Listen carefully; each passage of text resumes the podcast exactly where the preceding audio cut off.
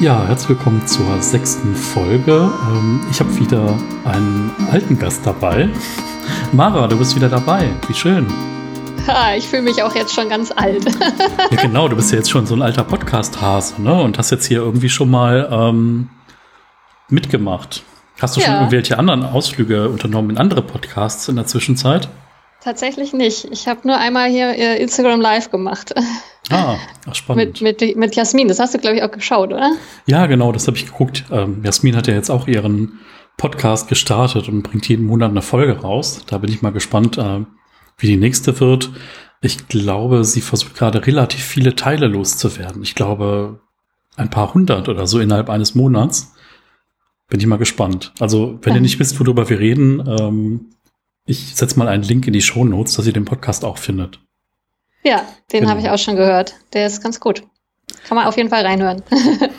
ja, vor allen Dingen ist es auch noch mal ganz anders, ne? So mit O-Tonstimmen und es hat, also es hat mehr was von Radio, ne? Aber Radio halt in einer größeren Länge, was irgendwie ja auch so eine schöne Sache an Podcasts ist, dass man einfach ähm, von der Formatlänge so lang gehen kann, wie man möchte und so lang, wie man vielleicht dann auch noch was zu sagen hat.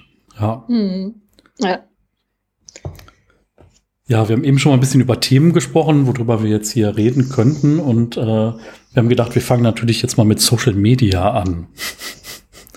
ähm, ja, Social Media, interessantes Thema. Ähm, ja, ist die gute Frage, wo können wir denn mal einsteigen? Wie ist das denn bei dir und Social Media? Was, was nutzt du so oder welcher Bezug hast du dazu?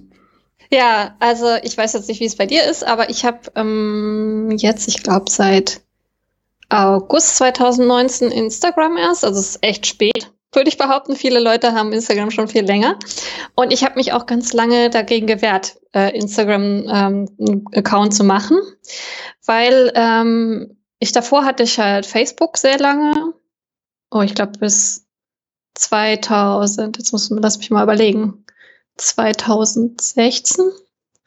Ähm, genau, und dann habe ich es aber äh, gelöscht, weil ich es echt irgendwie nicht mehr schön fand auf Facebook. Also es war, es kamen nicht mehr so persönliche Sachen von den Leuten, die man halt kennt, wie es vorher so üblich war.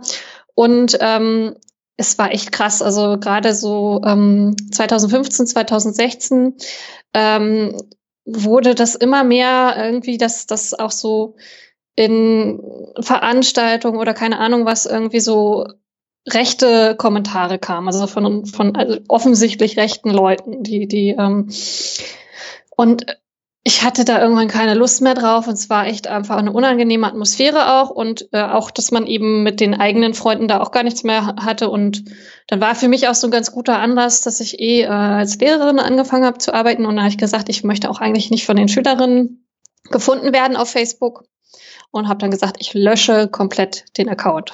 Ja. Und dann, das war halt für mich so ein bisschen der Anlass auch zu sagen, so, ich lasse das jetzt erstmal mit Social Media für eine ganze Weile. Hat ja auch ganz gut geklappt. Das hat mir auch, glaube ich, sehr gut getan, so psychisch, muss ich sagen. Mhm. Wie ist es bei dir? Hast also, du noch Facebook? ja, ich habe Facebook wieder. Also ich habe ah. tatsächlich auch mal irgendwann den großen Cut gemacht. Ähm, ja. Da habe ich mal einen Artikel geschrieben, Goodbye Social Media und bin dann komplett rausgegangen. Also ich hatte damals auf dem Peak hatte ich, ähm, also mit Minimalismus Leben, mit der Facebook-Seite davon 16.000 Likes, äh, eine Menge an Kommentaren, eine riesen Community, dann noch eine große Minimalismusgruppe auf Facebook und irgendwann war mir das alles zu viel. Zu viel Zeit, zu wenig echter Austausch, zu viel immer wieder das Gleiche, zu viel Hate, zu viel Hass, zu viel Anfeindung, zu viel ungefilterter Mist, den man nicht braucht. Und anstatt irgendwas zu pausieren, habe ich halt irgendwie das gelöscht und habe Twitter gelöscht und habe äh, Instagram gelöscht und habe irgendwie alles gelöscht. Ich hatte zwischendurch auch mal drei verschiedene Instagram-Kanäle und ähm, ja, bin jetzt so ein Stück weit zurück. Also Twitter, Twitter habe ich wieder, aber gucke ich aktiv, ich sag mal dreimal im Jahr rein. Instagram, da wäre ich gern professioneller, aber es ist eher so ein privater Account mit Minimalismus-Häppchen und Gedanken äh, obwohl es ja eigentlich alles verlinkt ist. Das möchte ich noch mal so ein bisschen professionalisieren vielleicht, damit da mehr, ja, mehr Dinge drin sind, die für Menschen irgendwie relevanter sind vielleicht, außer mein Kaffee morgens, aber den finden Leute auch toll. Ähm, Ja, und bei Facebook ist es so, Facebook ist für mich jetzt eher so für die Veranstaltung, für den Minimalismus-Stammtisch zu posten, für mehr Termine zu merken. Das ist auch so ein Geburtstagskalender geworden. ähm, und ab und zu poste ich da auch Dinge oder teile Dinge, die ich woanders sehe, die ich dann irgendwie für mich relevant finde oder wo ich denke, oh, das könnte andere interessieren. Ähm, ich habe da jetzt auch wieder eine Seite äh, für die für Minimalismus Leben, aber wie ich festgestellt habe, habe ich da die letzten zwei Monate gar nichts reingeschrieben. Also weder irgendwelche neuen Podcasts oder sonst was. Also das heißt, ähm, dieses Social Media Detox hat mir so gut getan, dass ich nicht mehr so völlig in diesem Game drin bin, in diesem, oh, jetzt musst du noch was posten. Also ich fotografiere immer noch sehr oft mein Essen und andere Dinge. Äh, vielleicht auch mehr wie meine Umwelt, die ein bisschen älter ist, die das dann immer noch so mit Kopfschütteln quittieren. Äh, aber grundsätzlich ähm, habe ich da einen besseren Umgang mit gefunden, ja. Hm. Ja, ist ja interessant. Und wie lange hast du dann äh, ausgesetzt, komplett auf allen Kanälen? Boah, das weiß ich nicht. Also ich hatte mir da einfach kein Limit gesetzt. Also ein paar Monate waren es auf jeden Fall, aber wie lang genau, weiß ich jetzt nicht mehr. Müsste ich nochmal nachgucken. Mhm. Ja. ja, ich finde auch das, was du so beschreibst, dieses, dass man das Gefühl hat, man müsste was posten oder so. Das finde ich ist auch so ein unangenehmes, ähm, ja, Seiten, unangenehmer Seiteneffekt dieser, dieses Mediums oder dieser Medien. Äh, das macht so ein bisschen süchtig, ne? Man, man freut sich ja auch, wenn man so Likes bekommt und so. Und gleichzeitig äh, gibt es halt einem auch ein unangenehmes Gefühl, oh, ich muss da jetzt noch, damit ich wieder Likes kriege oder irgendwie ähm, ja, also ich weiß nicht, ich, ich fand das auch sehr problematisch, gerade mit Facebook, auch weil da die Stimmung so unangenehm wurde zu der Zeit, wo ich dann rausgegangen bin. Und ich muss auch sagen, ich habe es auch nicht mehr, also nicht seitdem wirklich bereut. Ich finde es manchmal ein bisschen schade, wenn man halt dann Veranstaltungen deswegen nicht mitbekommt. Das habe ich aber jetzt halt irgendwie auch einigermaßen damit gelöst, dass ich halt jetzt Instagram benutzte. Da kriegt man auch viele Veranstaltungen mit. Und ähm, ich finde den Austausch auf Instagram auch irgendwie viel angenehmer, als ich es noch so von Facebook in Erinnerung habe. Ich weiß nicht, wie es dir da geht. Hm. Also ich, ich muss sagen, ähm, Hate-Kommentare habe ich da nicht so wirklich gesehen, viele. Also mhm. nur ganz, ganz vereinzelt. Bot-Kommentare habe ich viele gesehen. Also dieses Spam-Problem ist auf Instagram recht groß. Also so, ja. mal wurde eine Zeit lang irgendwelche Gruppen hinzugefügt oder hat irgendwelche komischen Anfragen aus anderen Sprachen bekommen von Leuten, die einem nicht folgen oder man wurde auf Bildern verlinkt, wo man nicht verlinkt werden möchte. Ähm, das hat jetzt alles abgenommen. Also das ist halt immer so Katz- und Maus-Spiel, ne? Die, die Bots und die äh, und diese Leute gegen, gegen Instagram oder sprich Facebook. Ähm, aber sonst muss ich sagen, äh, manchmal, da, da ist es echt schlimm, da kommt man in diesen Vergleichsmodus rein. Da denkt man so, ach, ich habe doch das Bild gepostet, das hatte 60 Likes, warum habe ich denn jetzt nur 30? Ähm, das will, das wollen die ja auch abschaffen, dass du diese, dass du nicht mehr siehst, wie viele Leute etwas geliked haben, was ich ganz spannend finde als Experiment. Ähm, und ich merke aber auch immer wieder, dass ich so ein bisschen auch, ich möchte ja irgendwie Menschen darüber auch ein bisschen was mitteilen. Und ich gucke halt mit einem Auge schon drauf, wie kann ich das ausbauen? Und dann kriegt man immer mal hier und da wieder einen Tipp, so, naja, du musst, äh, also ich sag mal, höchstens zweimal am Tag posten, aber mindestens viermal die Woche. Und dann denke ich mir immer so, oh, wenn ich mir andere Profile angucke, die das so richtig gut machen, oh, irgendwie habe ich da nicht die Konsequenz, weil dann müsste ich mir noch ein zweites Profil machen und das eine wäre halt so Business und das andere wäre privat. Und da ich das irgendwie nicht teilen kann, da ich jetzt auch nicht der der äh, der ähm, Corporate Blogger bin oder derjenige, der das so unter total kommerziellen Aspekten macht, ähm, finde ich das so eigentlich ganz gut, dass man mhm. die Community ist auch dann zwar kleiner, aber die ist halt auch intensiver. Ne? Also ich finde, man hat einen unglaublich tollen Austausch mit anderen und schön finde ich immer, wenn daraus dann auch offline wird. Ne? Also ich habe eine Moderatorin da irgendwie im Feed gehabt und noch jemand anders und dann laufe ich über die ähm, über die Fair Friends, über die äh, Nachhaltigkeitsmesse in Dortmund und auf einmal guckt mich die erste an und sagt, oh, ich kenne dich von Instagram. Und ich denke so, echt jetzt? Ist doch nicht wahr. dann habe ich noch eine Moderatorin getroffen, die ich kannte. Und dann habe ich noch, ähm, noch jemand getroffen, die ich aber nur vom Schreiben her kannte und wo ich den Account so schön fand. Und dann dachte ich, ja, ist die das? Und dann habe ich mal ein bisschen länger rübergeguckt, dann hat sie länger rübergeguckt und dann ist sie rübergekommen. Und dann war irgendwie klar, dass ich drei Leute, die ich vorher noch nie im richtigen Leben getroffen habe, auf dieser Veranstaltung getroffen habe. Aber da sieht man mal, wie das doch ein Dorf ist, wenn man sich für gewisse Themen interessiert, äh, dass man sich dann auch mal im richtigen Leben über den Weg läuft. Mhm. Ja, das ist natürlich schön. Ja, ich finde auch, also ich, ähm, ich halte meinen Instagram-Account auch wirklich so, dass ich jetzt sage, also ich muss jetzt entweder, wenn ich Bock habe, irgendwas zu posten und es ist jetzt auch nicht so viel inhaltlich, dann mache ich das, weil ich da einfach Lust drauf habe. Aber ich möchte jetzt nicht posten, weil ich irgendwie das Gefühl habe, irgendwas machen zu müssen oder so und habe aber gerade gar nichts zu sagen. Also ich finde ich auch manchmal echt ein bisschen schade, wenn ich dann so da auch durchscrolle bei mir und dann gibt's halt manchmal auch bei anderen Leuten, die sowas professionell machen, ja auch mal einen Tag, wo die nicht so groß was zu sagen haben. Aber die haben halt diesen Zwang, was reinzuposten. Und dann habe ich da manchmal irgendwie einen ganzen Feed voll mit irgendwie Belanglosigkeiten und denke mir halt auch so, ja, warum habe ich jetzt eigentlich meine Zeit damit verschwendet, hier runter zu scrollen? Also ich fände es eigentlich schön, wenn, schöner, wenn alle Leute einfach nur posten, wenn sie auch wirklich Lust haben, was zu sagen. Das kann ja auch gern mal einfach nur ein Essen oder sowas sein. Da freue ich mich auch mal drüber, wenn das irgendwie ein schön angerichtetes Essen zu sehen.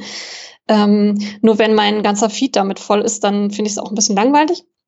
Aber ich muss auch sagen, es hat auch sehr viele sehr positive Effekte, also Instagram zu nutzen und das, was du beschreibst, also dass man dadurch Leute kennenlernt und so, das finde ich auch total super. Oder dass man einfach auch was man so mit den etablierten Medien, sage ich mal, nicht so mitbekommt, das läuft dann vieles auch über Instagram und man erfährt Sachen oder tauscht sich auch aus, äh, bekommt neue Sichtweisen, äh, neue Themen, die einen dann auch mehr interessieren und so.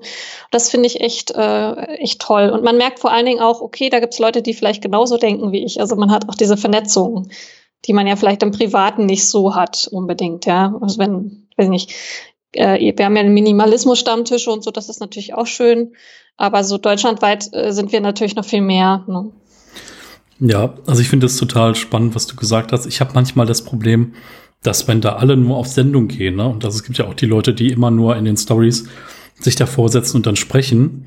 Ich habe ganz bewusst so ein paar Kanäle abonniert, die ich total schön finde, die Alltagsdinge fotografieren. Irgendwie so eine Garage mit einem witzigen Spruch oder irgendwelche Dinge, die auf der Straße liegen oder lustige Hauseingänge oder so, wo da dann echt so ein Gefühl rüberkommt. Also einfach so, die einfach mit Bildern sprechen, ne? weil Instagram ist ja eigentlich primär eine Bildplattform, auch wenn man jetzt über Stories und IGTV und ähm, über die ganzen Texte, die in den äh, Beiträgen geschrieben werden können, auch ganz andere Dinge machen können. Das ist also irgendwie auch eine Mini-Blogger-Plattform da habe ich dann auch gesehen, da kann man sich ja auch irgendwie riesig professionalisieren. Also ich merke dann immer wieder, wenn ich einen Text schreibe, dass die Zeilenumbrüche, wenn ich das direkt in der App schreibe, nicht drin sind. Aber wenn ich das jetzt am Desktop schreibe und dann rüber kopiere, dann sind wohl auch diese Zeilenumbrüche drin. Ähm, aber das verleitet mich trotzdem nicht dazu, ständig am Desktop zu schreiben und das dann irgendwie darüber zu kopieren.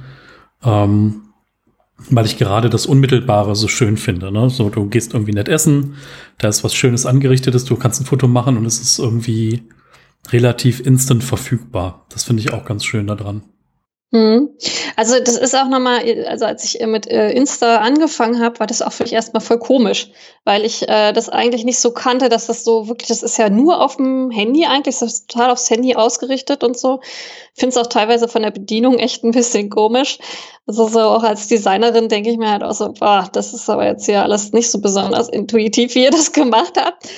Aber gut, ähm, vielleicht bin ich auch nicht mehr die Generation, die das, das dann so macht. Äh, keine Ahnung. Ich habe mich jetzt auch dran gewöhnt und finde es eigentlich auch ziemlich cool. Also dieses, was du sagst, so dass man man fotografiert was, man kann es sofort in die Story packen oder einen kleinen Post machen. Man muss ja auch nichts Langes dazu schreiben. Das ist natürlich äh, niedrigschwellig, sage ich mal. Ne? Also das ist natürlich auch ein Vorteil von Social Media, dass man irgendwie kommunizieren kann, ohne erst selber seinen eigenen Blog dann irgendwie Website anzumelden und weiß ich nicht alles. Also das äh, hat ja auch irgendwie uns gesamtgesellschaftlich, glaube ich, sehr viel auch gebracht. Ja.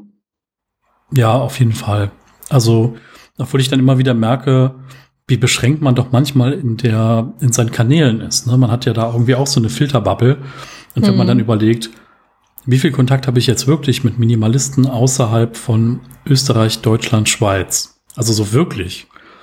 Keine Ahnung, ich hatte noch nie Kontakt mit einem belgischen oder niederländischen oder polnischen Minimalist. Also ich hatte schon mal einen tschechischen, aber äh, danach hat es dann auch wieder aufgehört. Wo ich dann denke, eigentlich müsste man doch irgendwie darüber kommen, aber über den Hashtag Minimalismus ist dann sch schwierig. Ähm, ja, muss man mal schauen, wie man vielleicht auch mal über Ländergrenzen hinwegkommt. Ähm, natürlich gibt's auch immer wieder Posts, die man da auf Englisch verfassen kann, wo man natürlich dann eigentlich in der ganzen Welt lesbar ist.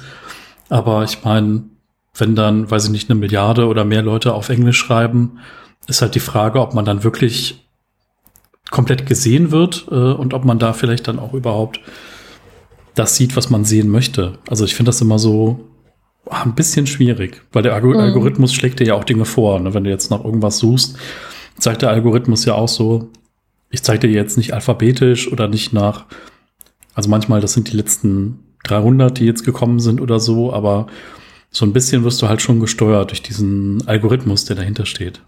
Hm. Also ich muss sagen, ich äh, abonniere eigentlich bevorzugt deutschsprachige Instagram-Channels. Finde es auch irgendwie einfach auch schön, dass man, dass man sich dann auch in seiner eigenen Sprache aus, austauschen kann. Ich habe jetzt kein Problem mit dem Englisch, aber ähm, irgendwie ist das doch noch mal was anderes. Ist vielleicht auch für mich eher so eine Hürde, dann da einen Kommentar zu schreiben oder so. Und ähm, also ich würde auch meine eigenen Sachen nicht auf Englisch posten, weil ich mir halt auch denke, ich rede jeden Tag Deutsch, warum sollte ich das jetzt auf Englisch posten? Ähm, machen halt auch teilweise Leute, die auch eigentlich hier irgendwie in Berlin wohnen oder so, dass sie dann auch auf Englisch posten. Das soll jedem selbst überlassen sein, finde ich. Ähm, ja, aber das mit der Filterbubble, was du sagtest, also das ist ganz interessant. Ich habe erst äh, letztens auf Instagram gab es von einer so einen Post, die sagte dann so, dass ihr halt jetzt irgendwie krass aufgefallen wäre, dass so in diesem ähm, Nachhaltigkeitsthemenbereich oder Greenfluencing nennt man es ja auch, ähm, äh, eigentlich immer so junge weiße Frauen wären in, in ihrem Feed. Dass ihr das halt sehr stark aufgefallen wäre. Und äh, ja, das ist auch tatsächlich irgendwie ein bisschen so, also ist bei mir auch tendenziell so, würde ich sagen. Ist halt jetzt irgendwie so die Frage, gibt es keine anderen oder werden mir die nicht vorgeschlagen? Ich glaube, es hat ja auch viel mit dem Algorithmus dann wieder zu tun. Ne? Ähm, aber mir ist zum Beispiel auch mal aufgefallen, dass ich, ich Podcasts äh, höre ich schon länger als ähm, ich Instagram habe, dass ich bei Podcasts zum Beispiel habe ich dann auch irgendwann mal gemerkt, so ich höre eigentlich fast immer nur Männerstimmen. Also es sind immer zwei Männer, die sich miteinander unterhalten, auch weiße Männer und so. Und das äh, auch, also dann habe ich auch mal geguckt, dass, ob ich bewusst was finde, wo auch mal mehr Frauen zum Beispiel ähm, äh, zu Wort kommen und sowas. Also das, weiß nicht, vielleicht ist auch Podcast mehr so eine Männerszene, das kann natürlich auch sein, aber äh, dass man dann da eher direkt drauf äh, suchen muss und das Instagram vielleicht auch eher so für Frauen ist, weiß nicht, wie du das wahrnimmst. Also ich glaube, dass es stark themenbezogen ist. Also wir haben auch irgendwie beim Minimalismus-Stammtisch ist es auch eher so, dass wir Frauenüberschuss haben. So, wenn man mal so, ich finde es immer total schwierig, solche Dinge dann so zu, so zu labeln. Ne, das hat, mhm. ich kenne das noch so aus der Tanzschule. Das ist halt blöd, wenn man dann nicht genug Tanzpaare findet. Aber ähm, ja, also mir geht das auch so, vor allen Dingen bei dem grünen Thema ist es so, dass es da wenig Männer gibt. Also mhm.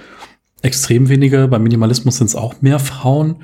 Und wo ich dann denke, naja, vielleicht gibt's auch, liegt das auch so ein bisschen an dieser klassischen Rollenteilung, die halt bei vielen noch so ein Stück weit stattfindet, ne? So, keine Ahnung, der Stereotyp so, der Mann werkelt und die Frau ist so für das Haus da. Und äh, der Mann hat vielleicht seine äh, Werkzeuge in der Garage schön sauber aufgehängt und die Frau hat halt irgendwie die Deko minimalisiert und hat irgendwie die, alle Räume jetzt minimalistischer gestaltet.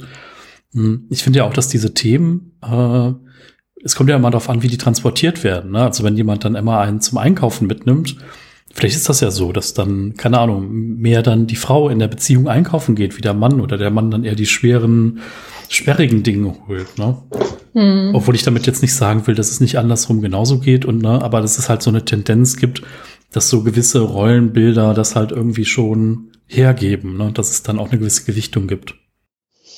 Ja, obwohl es ja nicht auch, äh, es gibt sicherlich auch Kanäle, wo Frauen irgendwie Handwerken und sowas zeigen. Also da frage ich mich halt nur, dann gibt's gibt's dafür nicht genug äh, ähm, Leute, die dem folgen oder weiß ich nicht. Also es ist, sind wahrscheinlich spielt da auch der Algorithmus mit rein. Ich habe auch mal, ähm, ich glaube in irgendeinem Podcast auch gehört, ähm, dass äh, bei YouTube auch so ist, dass die erfolgreichsten Frauen sind wohl ähm, alles so Beauty.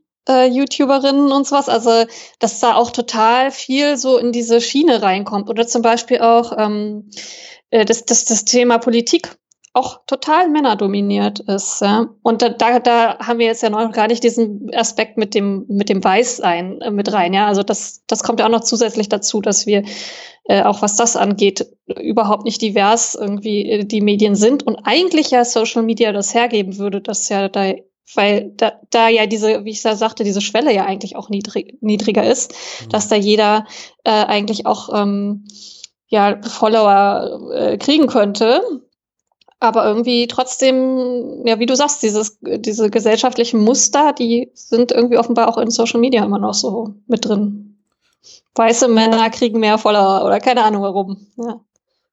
ja, stimmt. Also dabei steckt irgendwie die Riesenchance da drin, auch irgendwie mehr zu verstehen über andere Kulturen, über andere ähm, Lebenswirklichkeiten einfach. Ne? Also, und das mhm. ist halt mhm. einfach, das ist so Potenzial, was, was da vielleicht liegen bleibt. Also auch geschuldet durch den Algorithmus.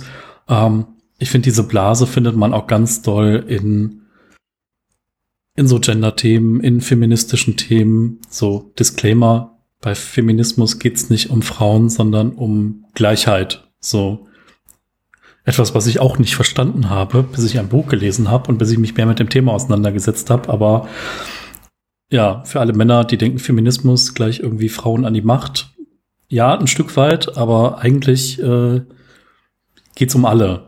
So. Also ist so ja, mein, mein, mein Ding. kann man sagen. Genau, auch, ne? also, also, das, was ich so gesehen habe. Ne? Natürlich mhm. gibt's halt auch Frauenbewegungen etc.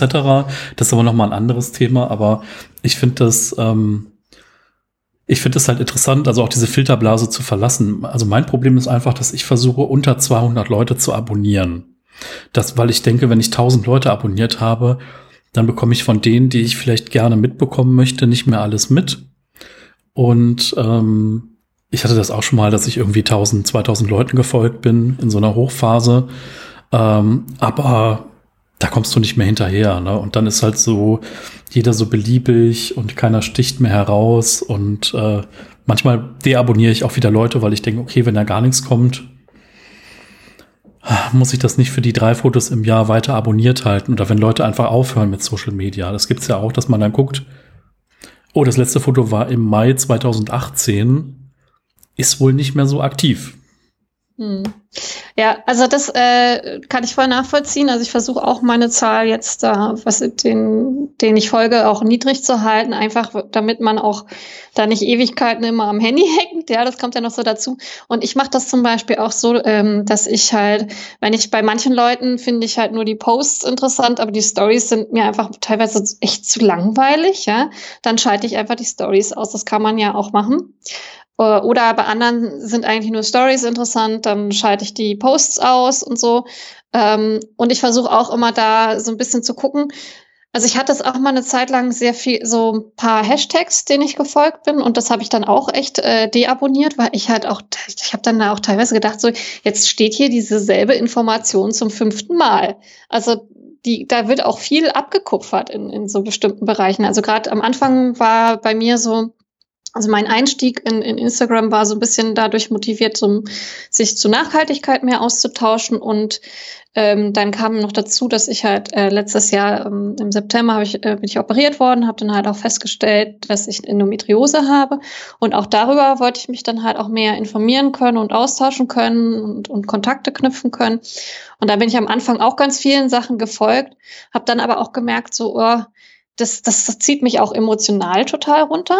Also das Endometriose-Thema war so.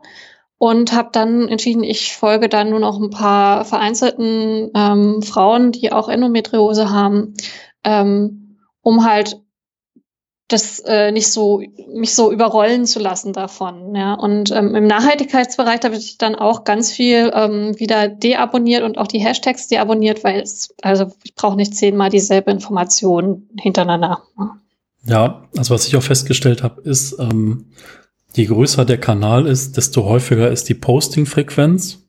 Und dann finde ich es immer schwierig, wenn du da so 30 Kanälen folgst.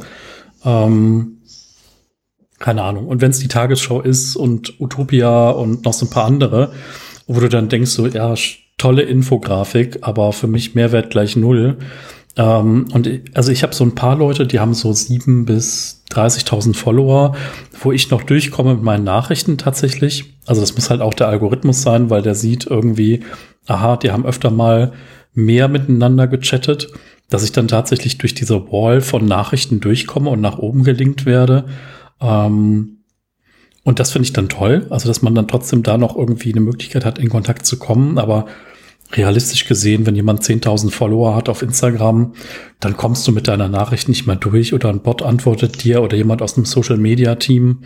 Mhm. Ähm, da kommst du aber nicht mehr an denjenigen dran, dem der Account eigentlich gehört. So wirklich. Ähm, außer der nimmt sich zwischendurch mal Zeit und sucht sich die ersten 10 raus oder die ersten 100 oder so, je nachdem, wie viel Zeit er hat. Aber ähm, das finde ich dann echt so irgendwo auch ein bisschen schade. Also ich hatte das, ja. ne, ich, ich kenne das so vom Bloggen, so neben 40 Stunden Arbeitswoche Bloggen. Ich musste mal irgendwann auch aufhören, irgendwelche äh, irgendwelche Interviews zu machen für äh, Bachelor- und Masterarbeiten, weil ich jede Woche eine gemacht habe. Also ich habe jetzt gefühlt etwa 20, 25 Interviews gegeben für Bachelor- und Masterarbeiten, äh, was immer total bereichernd war, weil ich immer gedacht habe, okay, der möchte mir Fragen stellen. Ich habe aber auch noch ein paar. So, um dann einfach mal zu verstehen, okay, du studierst äh, Wirtschaftspsychologie. Was ist denn das eigentlich? Und warum machst du das? Und dann ist man darüber einfach noch mal in andere Themen gekommen. Und äh, also viele haben irgendwie was mit Psychologie oder was Soziales studiert, aber was dann was Soziales ist und was die dann später damit wirklich im Berufsleben machen wollten, war halt auch mal eine unglaublich spannende Frage. Und äh, von daher fand ich das immer auch interessant, dass ich ein bisschen was zurückbekommen habe. Also ich habe auch allen gesagt, schickt mir die Bachelorarbeit, wenn sie fertig ist. Ich glaube, ich habe eine bekommen.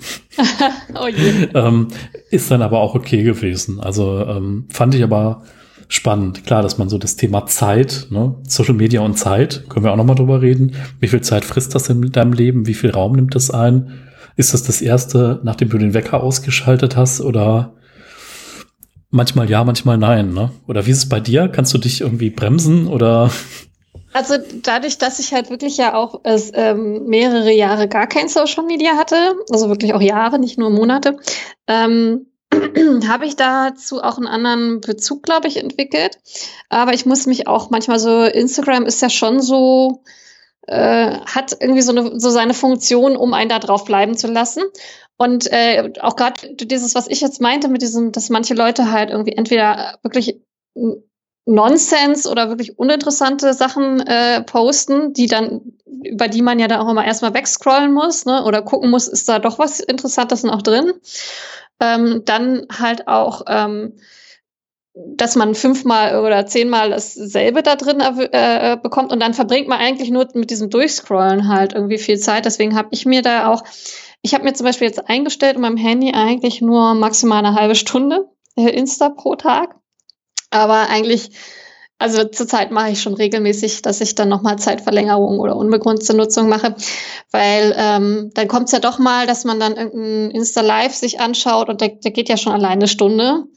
Oder man schreibt halt selber irgendwas, was man gerade irgendwie posten will. Und ich muss auch äh, sagen, also da kann man auch viel Zeit mit verbringen, sich zu überlegen, was man da schreiben will. Ähm, und äh, ja, dann ist so eine halbe Stunde natürlich schnell, schnell durch. Ich versuche eher, mich dadurch zu beschränken, in, dass ich halt eben sage, okay, dann entfolge ich halt eher oder ähm, stell die Stories aus von, von dem Account oder was weiß ich. Also dass ich einfach dadurch versuche, ähm, nicht so viel Zeit damit zu verbringen. Zurzeit finde ich es jetzt eigentlich auch okay. Ich meine, es kommt ja auch mal so ein bisschen drauf an, äh, vernachlässige ich dadurch irgendwie andere Sachen. Ja, also wenn ich jetzt anfange, nur noch auf Social Media rumzuhängen und irgendwie gar nicht mehr persönliche Kontakte mit anderen habe, weil ich habe ja jetzt all meine Freunde da, äh, dann meine ich schon, dass das problematisch ist. Also, aber wenn man da jetzt mal eine Stunde oder anderthalb am Tag mit verbringt und eigentlich auch, also ich habe ja jetzt auch bald Sommerferien und dann ja auch mein Sabbatical, ähm, da habe ich genug Zeit, um auch mal ein bisschen Zeit auf Instagram oder so zu verbringen. Also da, da sehe ich jetzt nicht so ein Problem. Wie ist es bei dir?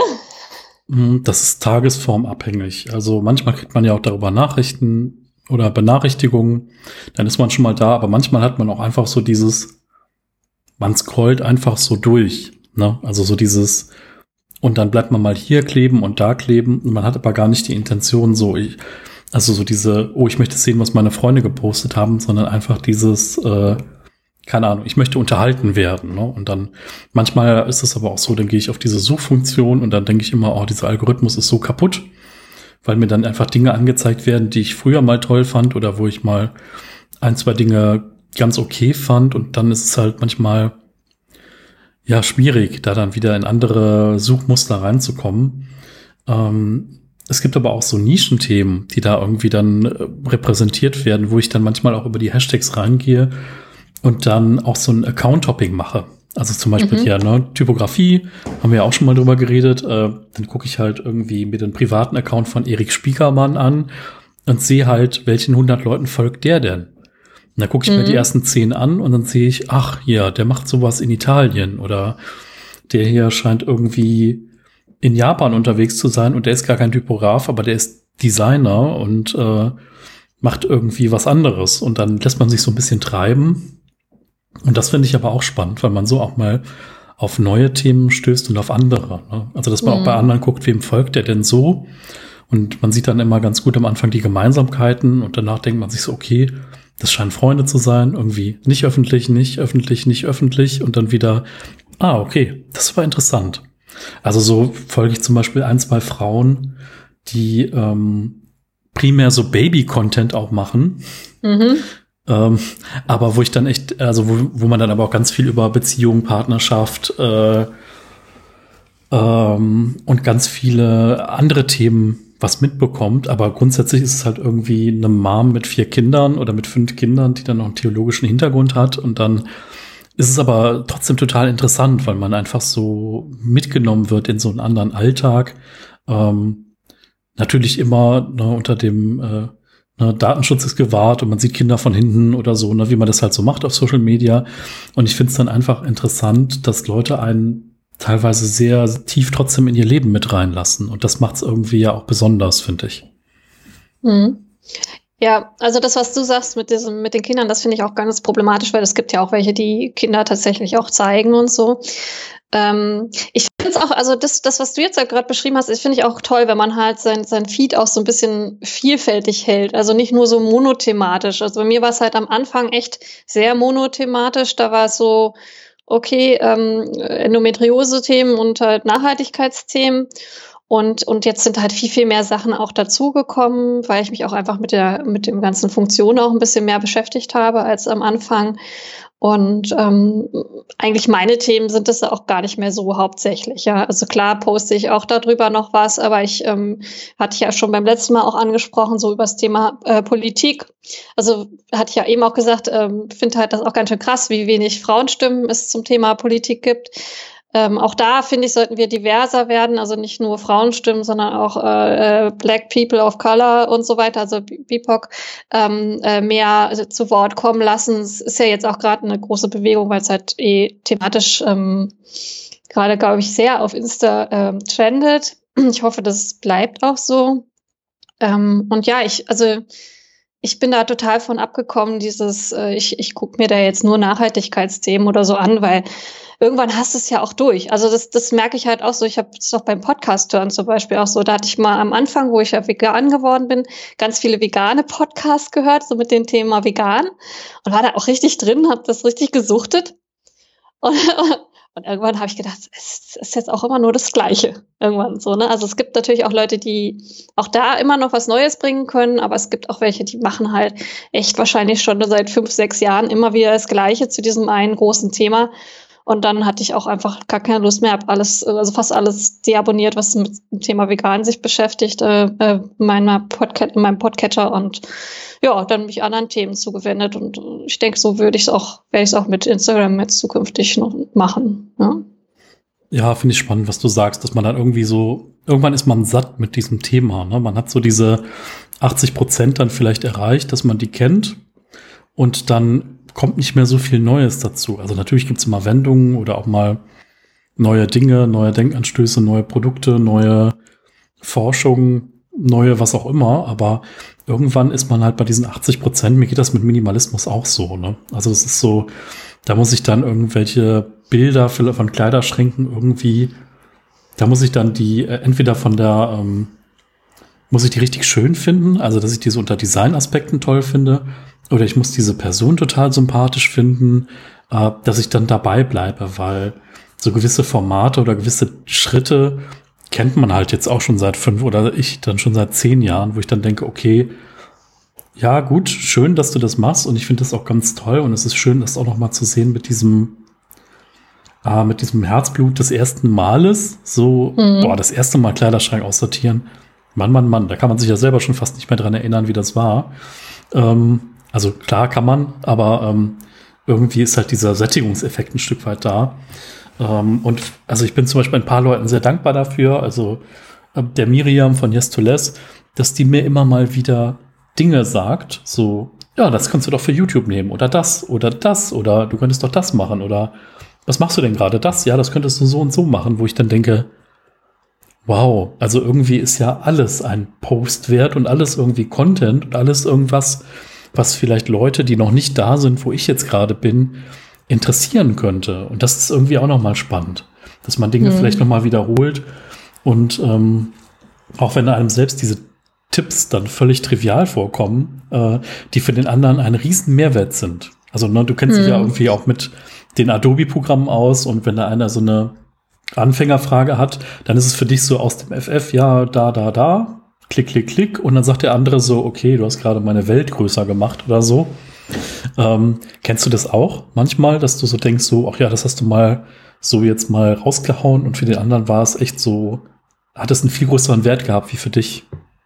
Äh, ich glaube, das, das ist ja automatisch schon so, dadurch, dass ich Lehrerin bin, ja, dass ich ja. immer, immer so annehmen muss, okay, mhm. ähm, ich habe da so eine Gruppe von unwissenden Menschen vor mir. es gibt ja auch das Design, das äh, KISS-Design-Prinzip, ich weiß nicht, ob du das kennst, äh, äh vielleicht für die Zuhörenden, also es ist eine Abkürzung für Keep It Simple ähm, and Stupid oder äh, Short, je nachdem, wie man es, äh, also wie, auf welcher Plattform das definiert wird. Also, dass man es einem, dass man ähm, die Werbebotschaft ähm, einfach und, und, und für jeden Idioten verständlich ist jetzt gemein ausgedrückt. Aber so, so das bedeutet das eigentlich im Endeffekt. Und ähm, dass man eben von dem äh, dümmsten an, anzunehmenden User ausgeht. Das ist ja auch gerade im, auch im, im technischen Bereich immer so. Ich finde es auch mal sehr lustig, also gerade wo du Adobe-Programme sagst, ich dann ähm, mit, mit so einer Klasse im Computerraum bin und dann so äh, mein Name dann gerufen wird so und, und ich, ich dann so, ja, okay, was ist denn los? Und so, ja, und ich, ich, ähm, ich habe hier ein Problem, äh, das Programm, das funktioniert nicht und so. Und äh, ich meine, ich, ich, ich mache das seit 2006 ähm, bin ich, arbeite ich mit diesen Programmen eigentlich schon seit 2005, also schon äh, 15 Jahre und kenne mich da sehr gut aus. Das ist jetzt nicht das Ding, aber manchmal denke ich dann auch so, was hast du da bitte gemacht? Ich hab, ich kann das selber jetzt nicht nachvollziehen, was du da gemacht hast, äh, dass das Programm jetzt nicht funktioniert. Und ähm, also äh, das ist manchmal echt echt lustig, ähm, wenn jemand halt davor sitzt, der irgendwie dann versehentlich irgendeinen Tastenkürzel oder so drückt.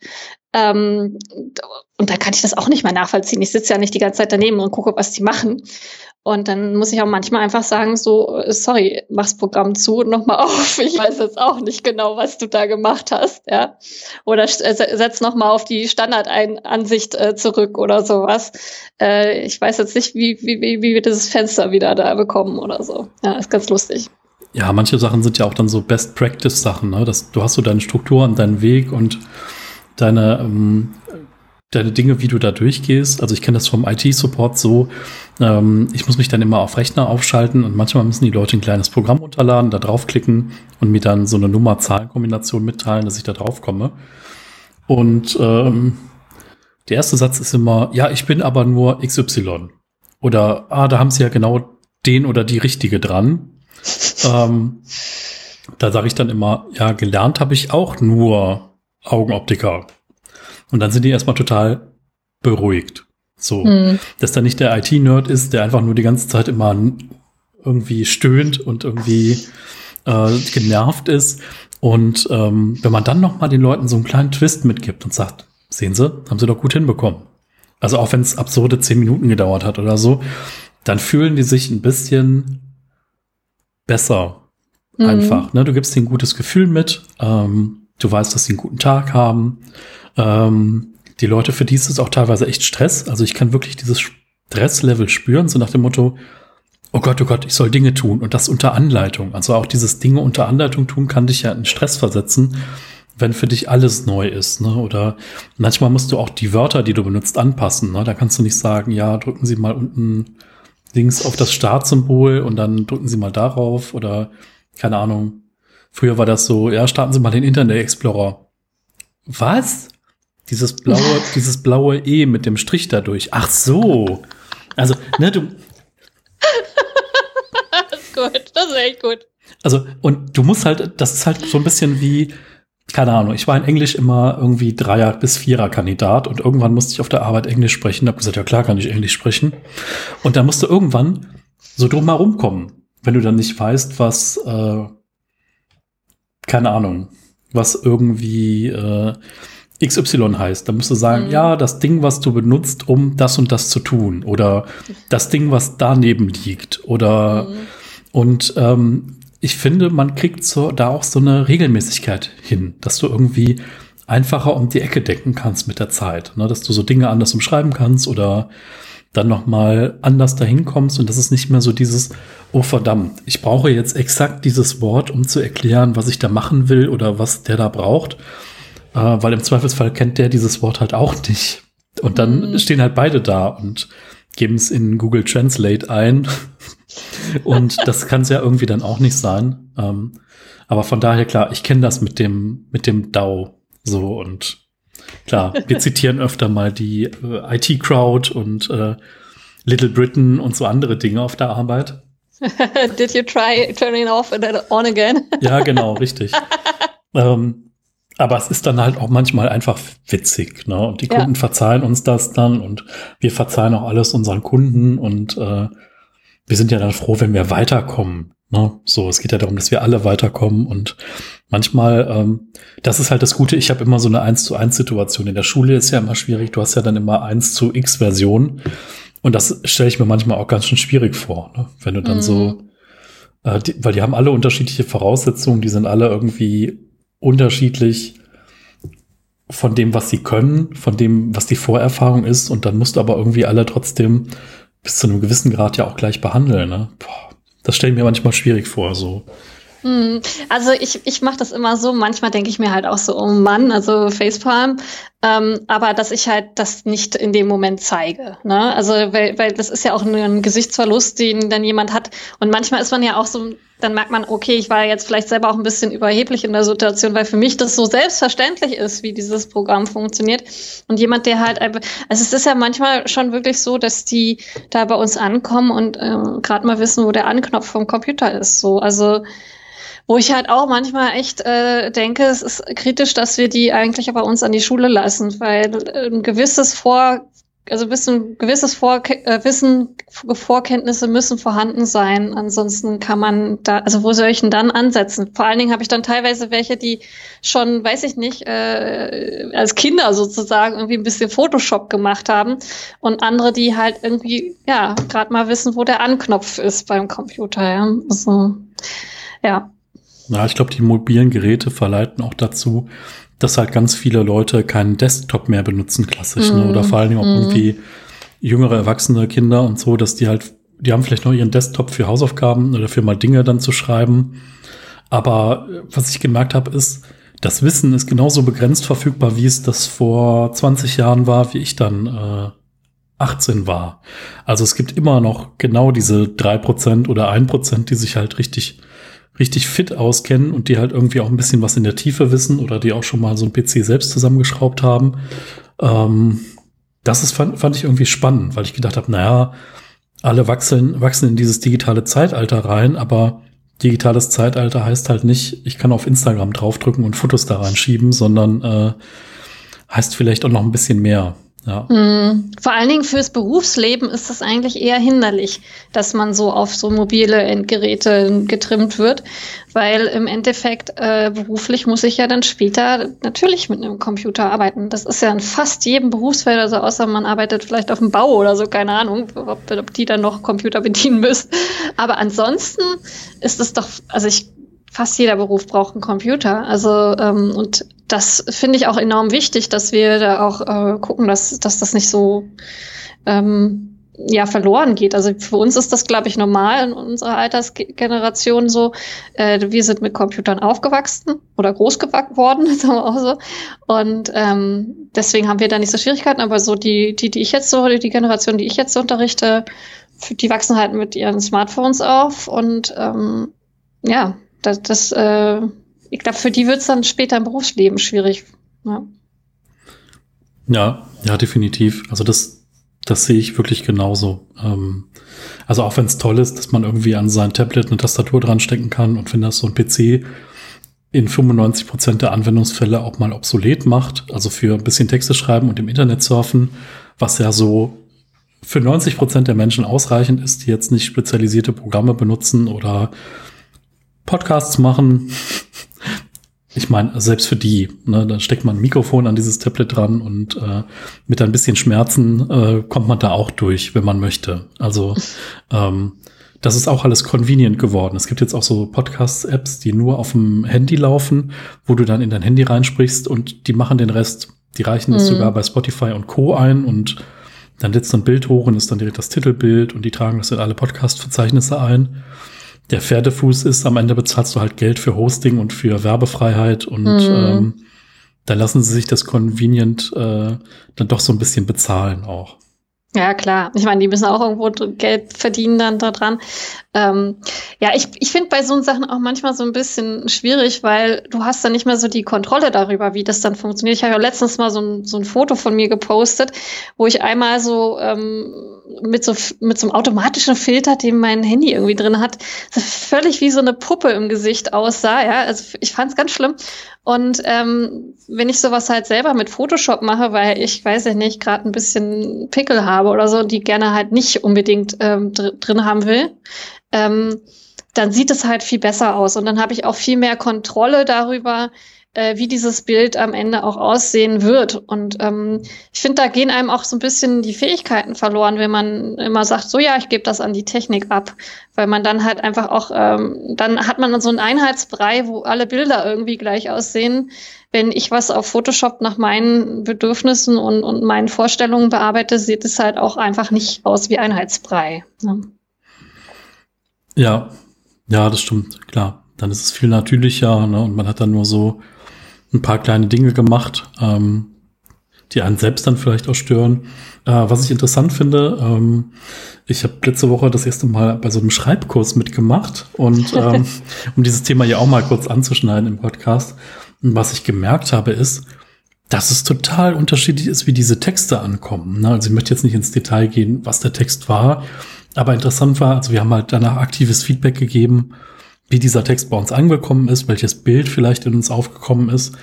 Und was man echt sagen muss, wenn du so einen Text abschickst, der gehört dann nicht mehr dir, ne? Das äh, entscheiden dann andere, was da irgendwie in den in denen anfängt zu klingen und was die für Bilder haben und wie es denen damit geht und also auch wenn es vielleicht äh, so tendenziell sehr homogen war in also so ähnliche Altersgruppe und so war es komplett anders und da hat man mal gesehen, wie viel Vorerfahrungen also keine Ahnung, was man so für ein Weltbild hat, welchen Philosophierichtung man mag, äh, äh, wie man sonst so drauf ist, wie man zu gewissen anderen Themen steht, dass das so reinspielt in die Interpretation eines Texts, der ein bisschen freier ist.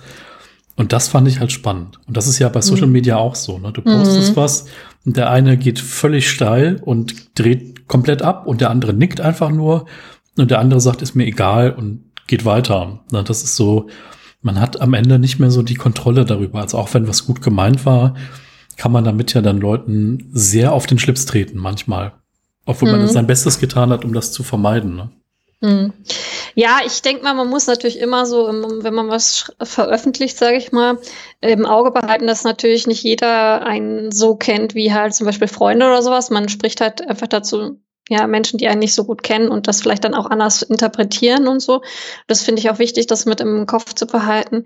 Was ich aber auch sehr interessant finde, bei, wo wir nochmal jetzt zum Social Media Thema sind, ähm, ist, dass auch viel so darüber läuft, dass halt irgendwie Texte oder Themen irgendwie so polarisieren müssen. Also das, das finde ich ist auch total durch dieses Social Media entstanden, finde ich. Dieses, noch krasser polarisieren als vorher. Also ähm, entweder du bist dafür oder du bist dagegen mäßige. Und ähm, also ich finde auch, äh, das finde ich halt bei Instagram ganz angenehm. Also ich finde, da ist mehr so ein Austausch auf Augenhöhe und sich Argumente auch anhören. Und ich finde sowas auch äh, total wichtig. Also dass wir wieder ein bisschen mehr lernen, vielleicht uns gegenseitig zuzuhören. Ähm, und nicht eben, ich weiß nicht, du hast ja auch gesagt, du hast Twitter. Also ich habe das bewusst nämlich zum Beispiel nicht, weil ich das Gefühl habe, Twitter ist so eine Plattform, da muss man dann irgendwas raushauen, was am möglichst äh, verschiedene äh, Meinungspole hat und dann wird sich darum gestritten und dann ist es ein erfolgreicher Tweet. Ich weiß mhm. nicht, wie du das so wahrnimmst. Also bei Twitter sehe ich, dass Twitter sehr nerdig ist, sehr nischig und mhm. dass man sich da auch schon gut äh, miteinander fetzen kann. Und dass das halt echt auf so einem, keine Ahnung, weiß ich nicht, ich hatte mal mit Undine darüber gesprochen und sie sagte halt, naja, das ist halt so, na, Wissenschaftler stellen Thesen auf und müssen damit rechnen, dass sie halt von 20 Leuten einen drauf bekommen. Und wenn sie dann ihre These am Ende verteidigen können, dann steht die halt noch, bis sie irgendjemand widerlegt. Und sie sagt, das gehört so ein bisschen zu dieser wissenschaftlichen Kultur, ähm, wo ich dann denke so, boah, nee, das wäre mir alles viel zu viel. Ähm, aber klar, manchmal gibt man Texte raus und es klappt dann irgendwie nicht und man kriegt dann irgendwie massives Feedback in eine Richtung, mit der man nicht gerechnet hat. Und ich finde auch schwierig, sich dann erklären zu müssen. Also ich habe tatsächlich auch mal ein, zwei Hate-Kommentare einfach nicht veröffentlicht. Da kam der auf den Blog, dann kam der mhm. nächste und sagt hier, das ist doch Zensur. Wo ich dann gesagt habe, nee, das ist Hausrecht. So. Hm. Also ja. einfach, es, es, sollte keine Zensur sein, aber ich wurde da so aufs Übelste bestimmt und die Argumente waren alles andere als sachlich. Und ich finde, es gibt halt einfach auch dieses, auch wenn das Internet frei ist und so, ich habe ja den Kommentar auch gelesen. So, mhm. ich wollte dem aber jetzt auf meinem privaten Blog äh, ohne kommerzielle Absichten keine Plattform geben, sein Gedankengut und seine Radikalität einfach mit anderen zu teilen. Ne? Und das hm. ist ja auch so eine Sache. Man kann ja auch bei Instagram Dinge melden, zum Beispiel, was ich immer mal wieder tue. Ähm, aber ja.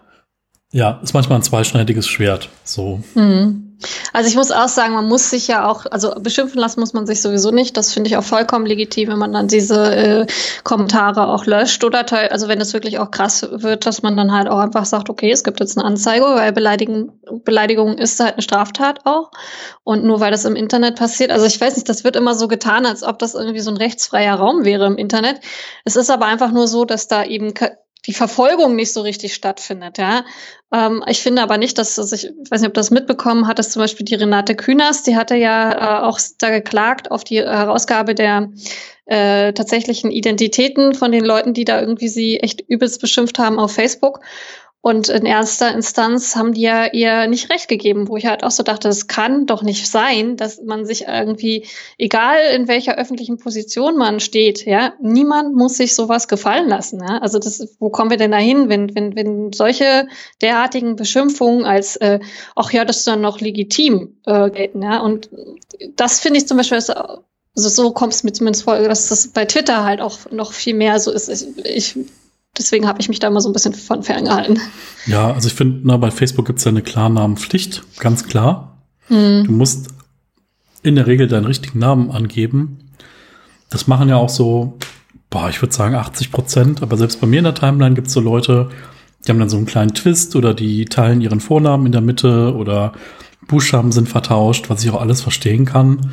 Ähm, aber grundsätzlich finde ich, das Internet sollte da kein rechtsfreier Raum sein. Ne? Also vor allen Dingen dieses öf öffentlich einsehbare Internet. Es gibt ja genug Plätze wie das Darknet oder auch andere Sachen, wo du dich anonym bewegen kannst im Netz, wenn man weiß wie. Aber ich finde, wenn man da irgendwie so Hetze macht, öffentlich auf einer Seite oder auf einem Profil, was einsehbar ist, dann ähm, muss man auch mit Konsequenzen rechnen. Hm. Ja. Ähm, gut finde ich, wenn eine Diskussion auf kommen kann. Also ich finde manchmal, hm, es gibt so ein paar, sowas, keine Ahnung, Verkehrsbetriebe oder so bei Facebook, die kriegen ja auch immer drauf. So, der Fahrer hat mich gesehen und ist weitergefahren. So, bis hin zu äh, wilden Sachen. Äh, und mhm. ich muss sagen, da gibt es ein paar Kanäle, die richtig gut reagieren, die da so richtig gute Arbeit machen, die die Leute runterbringen, die auch bis zu einem gewissen Grad in die Diskussion einsteigen, die wirklich Kundenservice da machen vom Feinsten. Mhm. ähm, wo ich dann denke so, wow, also so müsste man immer damit umgehen und da kann man sich auch das ein oder andere Mal ähm, eine Scheibe von abschneiden, so nach dem Motto, okay, bis hierhin und nicht weiter und hier ist die Grenze und ab jetzt gibt's hier keine Kommentare mehr unter Beitrag XY. Ich finde, wenn jemand so professionell so eine Community managt, ähm, kann das auch gut funktionieren. Also auch bei einer gewissen Größe. Hm, ja, aber das ist ja dann auch wieder wahnsinnig viel Arbeit. Ne? Also da ist halt dann auch wieder die Frage, ob man wirklich in, also ich habe jetzt auch etwas über 200, glaube ich, äh, Follower auf Instagram. Und ich weiß gar nicht, ob ich das irgendwie auch so will, dass, dass das noch so wahnsinnig wächst. Also ich freue mich natürlich, äh, wenn ich mehr Leute erreiche, aber es kommt natürlich dann auch diese Verantwortung damit, dass man dann eben gucken muss, wer kommentiert was und so. Das ist bei mir alles also super angenehm. Ich muss auch sagen, das finde ich auch richtig toll bei, bei, bei Insta. Ähm, aber wer weiß, wenn man dann größer ist, ob das dann immer noch so ist. Oder ich, auch wenn ich mir so Sachen anschaue, wie irgendwie Nachrichten, was dann da teilweise für, für bei, bei ZDF heute oder Tagesschau oder keine Ahnung was, für Kommentare darunter sind, da habe ich überhaupt gar keine Lust mir die überhaupt anzugucken. Also auch selber dazu kommentieren. Ich habe da auch mal äh, was kommentiert. Ähm, und dann war da so eine, die den die ganze Zeit zurückkommentiert hat und irgendwie äh, irgendwann habe ich gemerkt, okay, in was für eine Richtung läuft jetzt dieses Gespräch hier eigentlich? Und ganz am Ende hat sich dann irgendwie auch so herausgestellt, okay, äh, die scheint so ein bisschen an Verschwörungstheorien zu glauben. Oder eigentlich sind es ja Verschwörungsmythen, wenn man es richtig sagt, ähm, weil es ja gar keine theoretische Grundlage hat. Auf jeden Fall dachte ich so, okay, also da wahrscheinlich bringt es auch gar nichts, mit dieser Person irgendwie zu diskutieren. Die kennt mich ja auch persönlich nicht und ist total festgefahren. Ich lasse das jetzt einfach. Ja. Also ähm, und ich weiß nicht, also wenn man da auch so eine Plattform hat, wo viel kommentiert wird, ist schon viel Arbeit da zu gucken, dass die Leute da nicht völlig durchdrehen, sag ich mal. Auf jeden Fall. Also zum, ähm, zu dem Thema, ähm, es gab ein äh, es gab auf einer Konferenz ein tolles Video von Sascha Lobo zum Thema Trollforschung. Also mhm. die Leute ja irgendwie Trolle, die dann so Dinge machen, einfach nur um andere Leute anzunerven. Und da gab es einen äh, richtig tollen, ähm, richtig tollen Vortrag, wo er ein bisschen darauf eingeht. Ähm, kann ich vielleicht auch noch mal verlinken. Fand ich ganz witzig, weil er so ein bisschen herausgefunden hat, wie vielleicht in der Shortcut ist, um die Leute dann äh, in eine Richtung zu lenken, dass sie keine Lust mehr haben, weiter solche Kommentare zu schreiben. Und das finde ich irgendwie eine spannende Sache. Also wenn man natürlich die Zeit hat, mit sich, sich mit sowas überhaupt zu beschäftigen. Ähm, ja, aber das sind so die Downsides, denke ich, ne? So alles, was so Beleidigung, Radikalität, äh, Beschimpfungen, da passiert halt auch viel Mist äh, in diesem Social mhm. Media. Und wir haben noch gar nicht angekratzt, diese ganze Fake-Welt, ne? So äh, Männer, die sich vor Ferraris fotografieren, obwohl es nicht ihrer ist, und äh, Frauen, die sich irgendwie gekonnt hinstellen, mit Photoshop bearbeiten und wo der Fotograf dann das Bild geschossen hat und es aber so aussieht, als wenn sie sich ganz zufällig da mal jetzt hingestellt hätte, ähm, um so zwei Stereotype aufzugreifen und wo dann einfach es dazu führt, dass man halt denkt so, oh, die haben ein tolles Leben äh, ja. im ersten Satz und im zweiten denkt man so, oh, wie scheiße ist denn mein eigenes Leben? Wie schlecht fühle ich mhm. mich? Ich sehe nicht so gut aus, ich habe nicht so viel Geld, mein Urlaub ist so langweilig, mein Partner ist vielleicht langweilig. Ähm, und dann denkt man sich so, Moment mal. so. Und da gibt es diesen tollen Hashtag für mehr Realität und so auf Instagram. Und dann denkst du mhm. dir nur, boah, wenn du den eingibst, da kommt auch nur noch Mist bei rum. Ne? Der ist so überstrapaziert. Ähm, aber das finde ich halt auch irgendwie. Mhm. Ist auch, auch nochmal interessant. Das war übrigens auch, auch einer dieser Dinge, die mich an, an Facebook auch total geärgert haben damals, mhm. als, bevor ich äh, dann den Account gelöscht habe, war auch dieses, äh, dass man dann immer, man sieht ja dann auch immer die Veranstaltung und dass dann die Leute da irgendwie äh, auf Zusagen klicken und, und man denkt dann so, oh, die gehen jetzt alle irgendwie viel weg und so. Das heißt ja überhaupt nicht, dass das wirklich so ist, aber es sind immer dann so Gedanken, die man dann hat. Und ähm, ach, ich bin da ja gar nicht dabei oder ich wurde von jemandem eingeladen oder so, so, so, so Gedanken hatte ich dann manchmal auch. Und das war so unfassbar befreiend, als ich es einfach nicht mal mitbekommen habe, dass das passiert. Also ich glaube, manchmal ist es auch wirklich äh, gut zu sagen, äh, ich ja, betreibe digitalen Minimalismus. Ich verzichte darauf, das mitzubekommen. Und äh, wenn, also ich war auch so, äh, wenn irgendwie doch Veranstaltungen sind, die mich auch irgendwie äh, interessieren, dann, dann irgendwie wird es schon zu mir kommen. So, also das hat auch eigentlich eine ganze Zeit lang ganz gut funktioniert. Ähm, und ähm, es war nicht mehr dieser, dieses, dieser Druck oder dieses Unterbewusste, was ich so hatte, glaube ich auch, dieses, was du ja auch sagst, so, dass man sich dann da so vergleicht. Und jetzt auf Instagram mache ich das halt auch ganz bewusst so, dass ich keinen Accounts folge, die irgendwie so, so eine extreme Fake-Welt zeigen. Ich meine, ich kann das total verstehen, jemand, der, ich, ich poste ja auch nicht alles aus meinem Leben, ja. Also ich, ich, ich poste auch nicht jedes Mal, wenn ich irgendwie mega Schmerzen wegen der Endometriose habe. Ja, das, das interessiert, also das, das geht eigentlich auch niemanden an jetzt so, ne? Also das, ähm, und ähm, das ist ja auch vollkommen legitim, wenn ich dann nur meine schönen Sachen oder die Sachen, die mich interessieren, poste. Was ich halt schwierig finde, ist halt, wenn so Leute so dieses, ach, alles ist positiv also alles ist gut und toll und ähm, auch, auch anderen Leuten sozusagen ihre äh, negativen äh, Erfahrungen auch überhaupt nicht, ähm, also ja, die nicht zulassen oder auch absprechen. Also so eine Toxic Positivity ähm, Schiene fahren auch. Das, das kommt ja auch oft dazu. Also dass dann einerseits so eine Scheinwelt gezeigt wird, so wie mein Leben ist so toll, tralala, und ähm, auf der anderen Seite halt auch dann so ähm, Themen, die wirklich auch gesamtgesellschaftlich bearbeitet werden müssen. Rassismus, Sexismus, weiß ich nicht, also so, ne? Äh, dass, dass das dann irgendwie so, ja, das ist ja in deiner eigenen Verantwortung, du musst, äh, du musst da einfach positiver dran und rangehen. Nein, muss ich nicht. Es muss was in der Gesellschaft passieren, dass es das nicht mehr gibt. Ja. Und äh, das, das finde ich halt auch ein bisschen gefährlich, ja. Das ist total spannend. Also ich habe diesen Begriff vorher noch nicht gehört. Also, aber es ist total das ist total einleuchtend. Also auch einfach dieses immer wieder positiv darstellen. Ich finde auch der Umkehrschluss, ähm, wenn jemand sich dann verletzlich zeigt. Also ich hatte zuletzt mal so einen Post, ähm, ich habe so viele Kommentare bekommen und so viele tolle, tolle Nachrichten dazu und es hat mich echt total bewegt. Also es hat mich wirklich völlig bewegt. Ähm, ich finde, dass da gibt es einfach so Momente, dann steht einfach das Internet mal kurz still. Ne? Da siehst du irgendwie so, weiß ich nicht, eine Mutter, die ihr Kind verloren hat oder irgendwas, irgend sowas richtig krasses und du denkst so, du bist so völlig hilflos, ne, so weil du einfach nicht, du möchtest irgendwie reagieren, aber du weißt nicht, was ist eine adäquate Reaktion, so. Und also dann irgendwie Fassungslosigkeit zu dokumentieren in irgendeiner Form von Schrift oder einem Emoji ist halt irgendwie schwierig. Und ich finde aber, dass es gut ist, dass sowas zwischendurch auch immer mal in diesem Feed aufkommt, genau gegen diese kranke, toxische Positivität, die dann da ist, um da einen Kontrapunkt zu setzen. Und ich, was ich bis jetzt festgestellt habe, ist, dass die Leute extrem sensibel da äh, mit umgehen und da auch immer die richtigen, also viele die richtigen Worte finden. Und das finde ich ist auch ein sehr, sehr positives Zeichen für einfach eine Gesellschaft, die jetzt auch einfach mit dem Internet ein bisschen erwachsen geworden ist, wo dann einfach auch ein Feedback da auch mal einen, einen großen Tiefgang bekommen kann. Also das finde ich echt auch nochmal positiv. Mhm, ist aber nur ja. ein ganz kleiner Teil natürlich. Ne? Mhm. Ja, da, da muss man halt auch dann gucken. Also bin ich bereit, das zu teilen, so eine persönlichen Sachen. Es gibt ja auch Leute, die zum Beispiel über ihre Depressionen äh, dann auf Instagram irgendwie schreiben oder auch über, weiß ich nicht, Rassismuserfahrung oder auch äh, Frauen, die vergewaltigt wurden, dass die dann darüber ähm, was machen und so.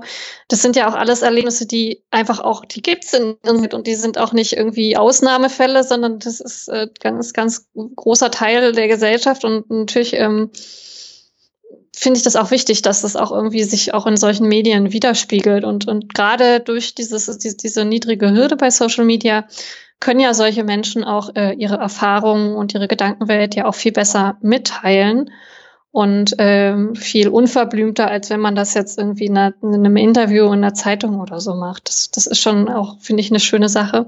Aber da muss halt auch jeder wissen, ob, ob er oder sie das will. Ne? Ähm, weil du willst ja wahrscheinlich auch nicht alles, was die, dich persönlich betrifft, in deinem Podcast und auf, auf Social Media verbreiten. Ne? Nee, da muss man Fall.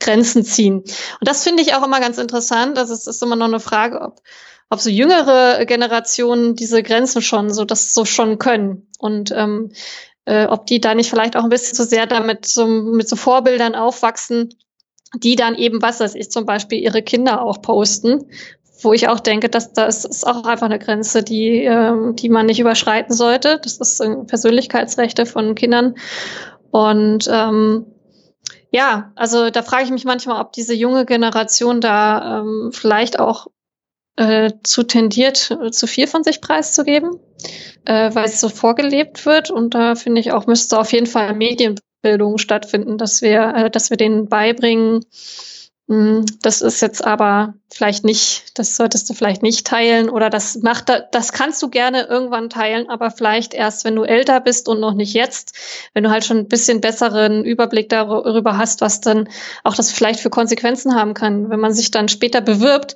und man hat dann da irgendwie über seine Depression gepostet, äh, vielleicht auch noch unter klaren Armen, kann das tatsächlich negativ im Bewerbungsgespräch äh, auffallen oder vielleicht in, in der äh, Vorauswahl oder so, ne?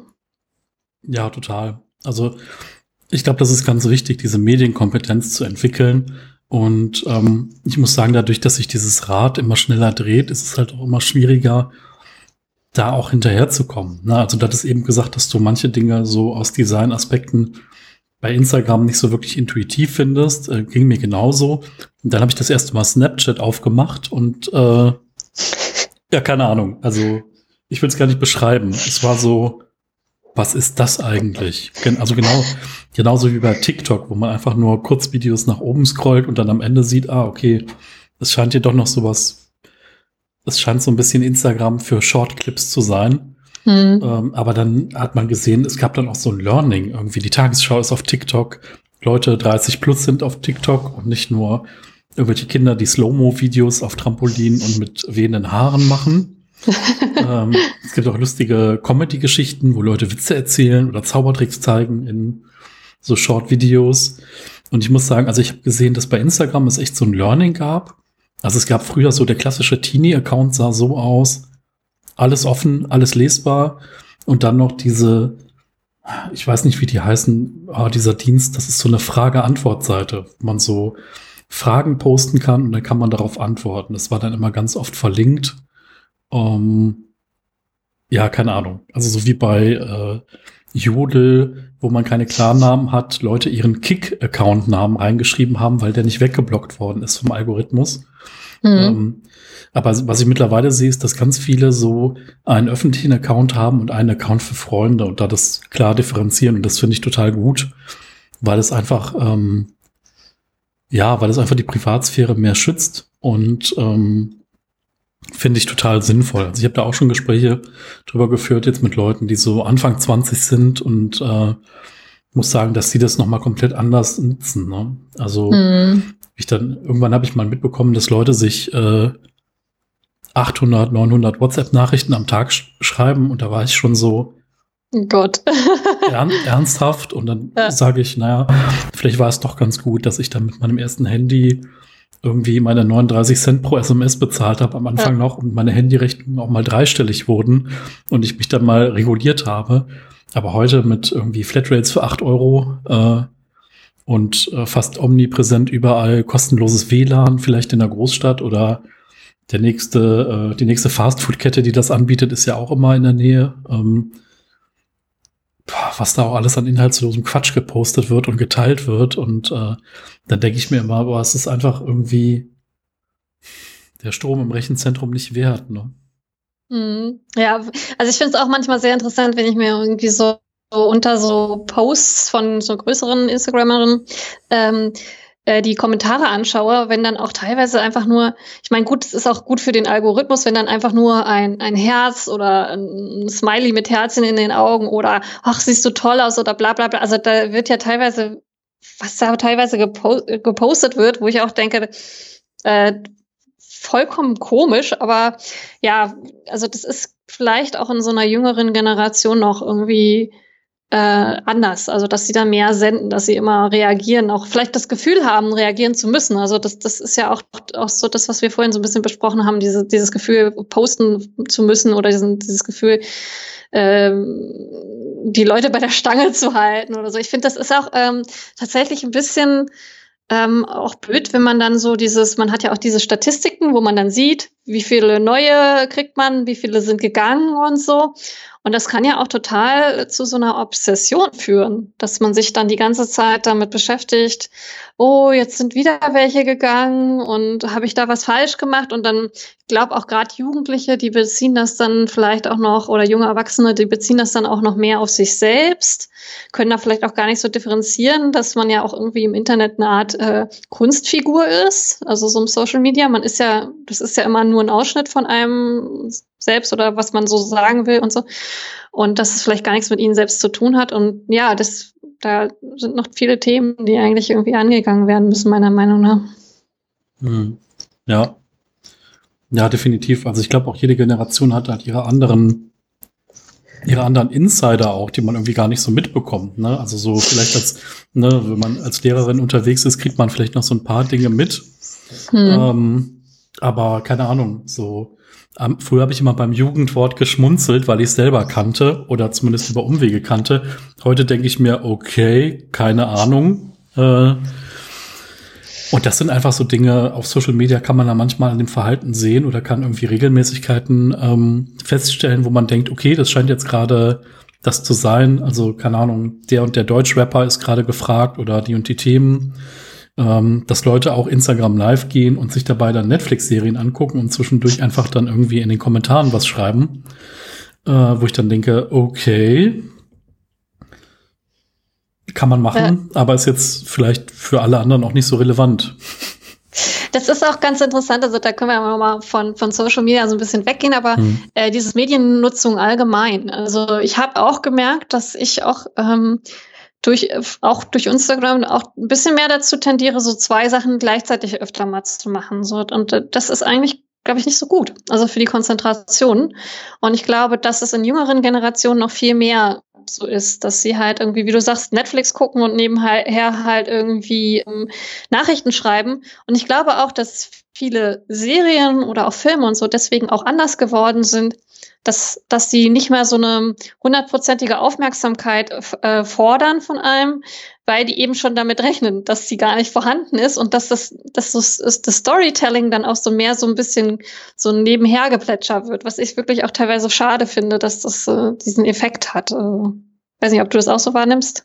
Ja, auf jeden Fall. Also es gibt sogar den Trend in der Musik mittlerweile, ne? weil die mhm. Leute ja bei, bei den Streamingdiensten dann anfangen zu skippen und swipen ja. dann weg ähm, ich hatte mit dem Daniel darüber gesprochen zum Thema YouTube und er sagt, du hast nur zwei Sekunden am Anfang. Und deswegen sagt er irgendwie, das beste Format ist, du haust am Anfang so eine These raus, danach kommt ein Intro, das darf aber auch nur so ein paar Sekunden sein, also keine 10, 20 oder so. Und hat dann irgendwelche Leute äh, zitiert, wo er gesagt hat, äh, nobody gives a shit about your drone shots. Ähm, also wenn du da lustige Luftaufnahmen reinschmeißt, dann mag das zwar sehr nett sein, aber für dich ist es eigentlich nicht gut dass dann nach dieser These erstmal die Kanalvorstellung kommt du danach in dieses Thema einsteigst, ähm, wo ich dann denke, boah, die Struktur wäre mir schon gar nicht mehr frei genug. Und ähm, aber viele ziehen die halt einfach so gnadenlos durch, was ich dann auch wieder gut finde, wenn man so einen Wiedererkennungswert hat. Aber ähm, klar, die Aufmerksamkeitsspanne ist runtergegangen. Äh, ich kenne das in Radiointerviews auch. Ähm, auf so Mainstream-Sendern war es halt echt so 20 Sekunden Antwort, maximal zwei Minuten Redebeitrag. Dann gab es Gott sei Dank auch andere Formate, wo man mal so 20 Minuten miteinander gesprochen hat, die auch gesendet wurden. Aber mhm. auch, auch so Fernsehberichte, da denkt man sich dann manchmal so, wow, das hat jetzt einen Tag gedauert und am Ende sind es drei Minuten geworden, die dann gesendet werden.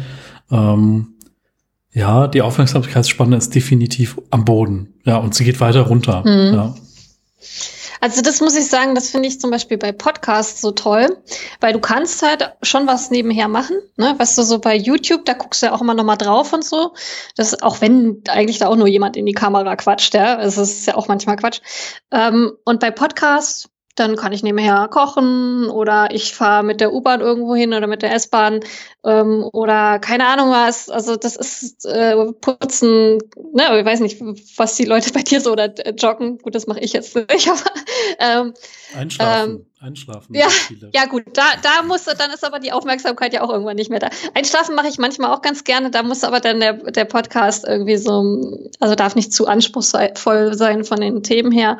Und dann mache ich immer den Sleep Timer, so dass oh. es nach einer Viertelstunde ausgeht oder so. Ähm, Ja, also das finde ich eigentlich ganz schön, weil teilweise äh, jetzt zur Zeit geht's ja nicht so gut, aber wenn ich noch ins Fitness, wo ich noch ins Fitnessstudio gegangen bin, habe ich auch gerne dabei äh, Podcast gehört. Und du machst ja da auch, wenn du an den Geräten oder so bist, machst du ja die ganze Zeit nur so eine eintönige Bewegung.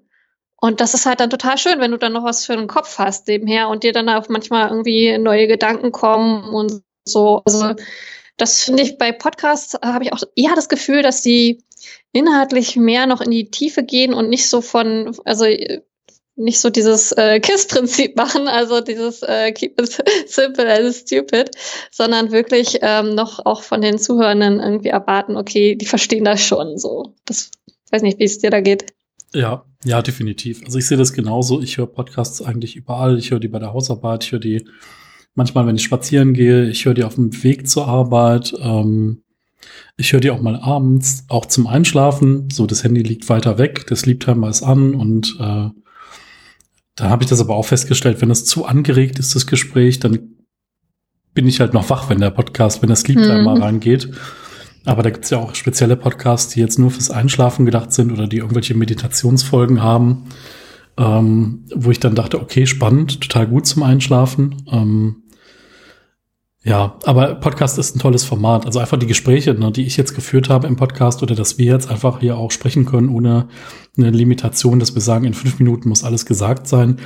Ich finde, es lebt ja davon, dass es ein Gespräch ist und dass man immer wieder mal eine neue Wendung nimmt. Also auch wenn wir jetzt grob primär über Social Media, bisschen Gesellschaft geredet haben, über äh, aber ganz andere Aspekte von Social Media, wie ich das vielleicht in einer anderen Folge getan hätte. Und mhm. das finde ich einfach so spannend. Ne? Es lebt einfach von einem Gespräch und andere können einfach zuhören und können mhm. auch in den Kommentaren dann äh, auch einfach noch mal die Diskussion erweitern oder können noch mal sagen, was ihre Erfahrungen damit sind. Und da kommt man da auch wieder in eine Art Gespräch rein. Ähm, also auch wenn viele nicht kommentieren, was auch vollkommen okay ist, so, weil es kommt ja irgendwann die nächste Folge und da kann man auch wieder zuhören. Ähm, und ich genieße es gerade total, dass man diese Diversifizität hat, dass man einfach mit verschiedenen Leuten reden kann und dass es halt nicht auf Minimalismus beschränkt ist und aber trotzdem man sich vielleicht darüber kennengelernt hat oder vielleicht äh, in gewissen Themen ähnlich denkt, ähm, finde ich das total spannend, diese Art von Gesprächen, ja. Mhm. Ja, im Endeffekt finde ich, sind ja Podcasts ist ja auch eine Art von Social Media sozusagen. Man, man, man geht ja damit auch an die Öffentlichkeit und gibt ja auch dann den, den Zuhörenden die Möglichkeit zu kommentieren und sowas. also muss ich wirklich sagen, dass das nochmal sowas für mich was ganz Besonderes hat ähm, mit diesem äh, Auditiven, dass man eben da, äh, ich finde auch, das ist irgendwie authentischer, auch wenn dieser Begriff ja auch schon so ein bisschen abgenutzt ist. Aber so, so meine Wahrnehmung. Die Leute sind, dadurch, dass man sie ja auch nicht sieht, äh, sind die irgendwie gelöster in einem Gespräch, keine Ahnung, kommt mir zumindest so, so vor beim Zuhören. Und äh, auch dieses, was du sagst, dass man keine, nicht unbedingt da sich mit der Zeitbeschränkung, weiß bei, bei, bei YouTube, glaube ich, da ist das viel mehr, so. Da sind so viel mehr Taktungen, das auch, was du ja erzählt hast, ich hatte mir die Folge, letzte Folge ja auch angehört, ähm, das ist ja eigentlich auch vollkommen absurd, mit was für krassen Einschränkungen man dann da arbeitet. Und das finde ich gerade äh, eigentlich schade, weil YouTube war ja auch mal eigentlich so eine Plattform, die sehr auf so, so authentischen Videos basiert, basierte. Das ist irgendwie gar nicht mehr so. Und das, das ist jetzt so ein bisschen von Podcasts abgelöst worden, habe ich das Gefühl. Die sind ja auch gerade voll im Trenden. Ne? Also es gibt ja gerade durch Corona, glaube ich, ganz viele neue Podcasts. Total. Und, äh, ja. ja. Ich glaube, da ist gerade die dritte Podcast-Welle losgegangen. Also es gab so eine zweite Welle, da sind die ganzen Professionellen draufgesprungen. Mhm. Also, also Firmen, Selbstständige, ähm, spezielle Formate. Und was ich daran schade finde, ist, ähm, also sind grandiose Formate bei und richtig tolle Sachen. Mhm. Was ich schade finde, ist, dass die Nischen-Podcasts dadurch in der Sichtbarkeit halt voll abgenommen haben. Ne?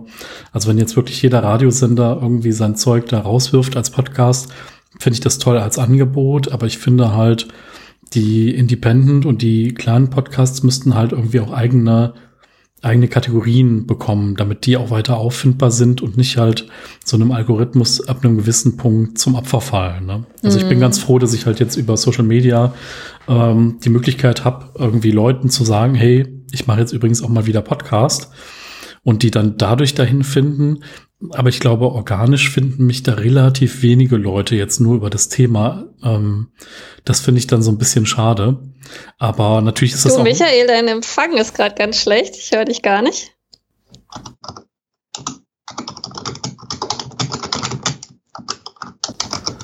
Wie ist es jetzt? Ist es jetzt wieder besser? Ja, ja, ja. Ja, jetzt höre ich dich wieder. Mensch, die Technik. oh Mann. Also, ähm, oh, jetzt muss ich, ich hatte jetzt, glaube ich, gar nicht mehr. du hast ja gesagt, dass die, ähm, dass du es schade findest, dass die ähm, ja genau Kleinen nicht mehr so auffindbar sind, die Podcasts. Das kann ich auch total verstehen, weil das ist ja eigentlich genau das, was, was ja, das ist genauso wie bei YouTube. Das wird so, wird dann irgendwann so professionalisiert und, mhm. und so kommerzialisiert, äh, dass eigentlich der ursprüngliche Charme total verloren geht, ne? Also. Total. Also ich sag mal, es gibt so ein paar No-Gos, wo ich dann denke, oh, da könnte man, könnte der ein oder andere kleine Podcast dran arbeiten. Ähm, ich sag mal, ich hatte jetzt auch zuletzt die Situation mit Daniel jetzt hier in meinem Zimmer, da stehen halt nicht viele Möbel drin, es ist kein Teppich auf dem Boden, es halt halt wie Bolle. Ähm, das war dann aber einfach mal so. Ne? Und jetzt wird es wahrscheinlich diesmal wieder ein bisschen besser sein mit der Aufnahme, weil ein bisschen mehr Technik und äh, das finde ich dann aber auch okay. Ja, also ich, mich stört sowas zum Beispiel auch gar nicht. Ich höre ja auch Podcasts meistens eh über Kopfhörer und also mich stören so, so, so, so Geräusche auch gar nicht. Oder das ist ein bisschen halt. Also was, was natürlich wirklich blöd ist, ist, wenn das so so ein Echo oder sowas gibt, weil irgendwas technisch wirklich äh, falsch gemacht wurde. Aber wenn, solange man die, die Leute, die sich unterhalten, verstehen kann, äh, ich finde das gerade sehr authentisch, muss ich ehrlich sagen, wenn das nicht alles super perfekt ist. Ich, ich mag das. Also es muss ja kein Radiobeitrag sein, was man hier produziert als Podcast. Ja, das stimmt. Also ich finde, ich finde halt, es wird halt auch, wenn man wirklich das perfekt machen will, wird es dann auch komplizierter. Ne? Also man muss dann irgendwie ganz viel nachbearbeiten oder muss vielleicht sogar in ein Studio gehen, um das zu machen. Und äh, wenn man so weiß, mit irgendwie einem bisschen besseren Mikrofon und einem Computer, Mac, was auch immer, oder sogar mit dem Handy kann man einen Podcast starten, dann finde ich, ist diese Hürde halt relativ klein. Und das finde ich mhm. echt schön. Mhm, ja.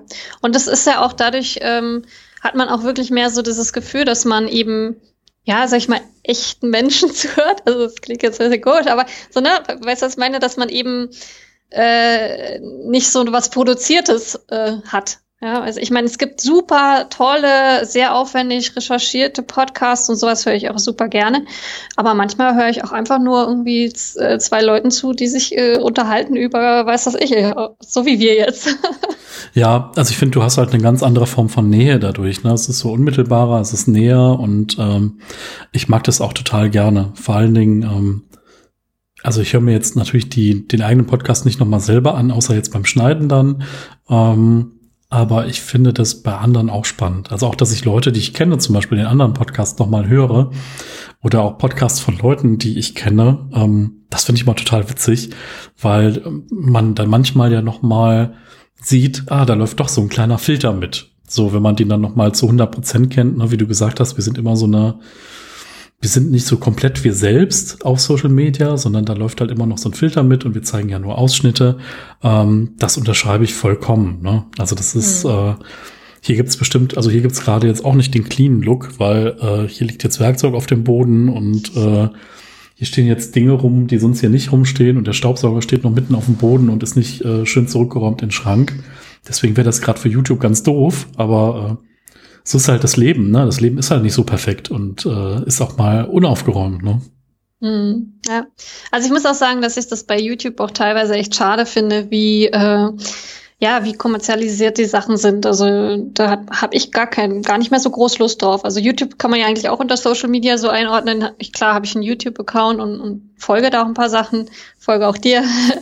ähm, aber ich gehe echt ehrlich gesagt ziemlich selten drauf, nur wenn ich weiß, okay, jetzt hier, äh, äh, da will ich gerade irgendwas Spezielles gucken oder so und dann sehe ich wieder, ach, guck mal, der Michael hat was Neues oder weiß ich nicht. ähm, dann dann gucke ich da auch noch mal und mache mir so eine später schauen Liste. ja. ja.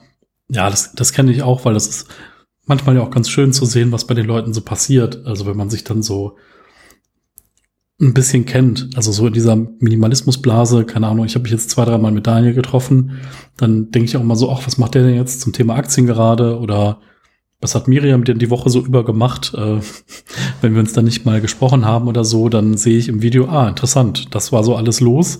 Ähm, oder auch so bei Sabine aus Wien, die Videos, die finde ich, die haben noch diesen Raw-Charakter, ne? So einfach Kamera an und drauf losgeredet. Und das finde ich halt so bei ihr auch so mega erfrischend, dass sie halt, mhm. sie ist halt irgendwie abends im Zoom, äh, ist sie nicht anders wie da in ihren YouTube-Videos. Und das finde ich total gut, total stark. Mhm.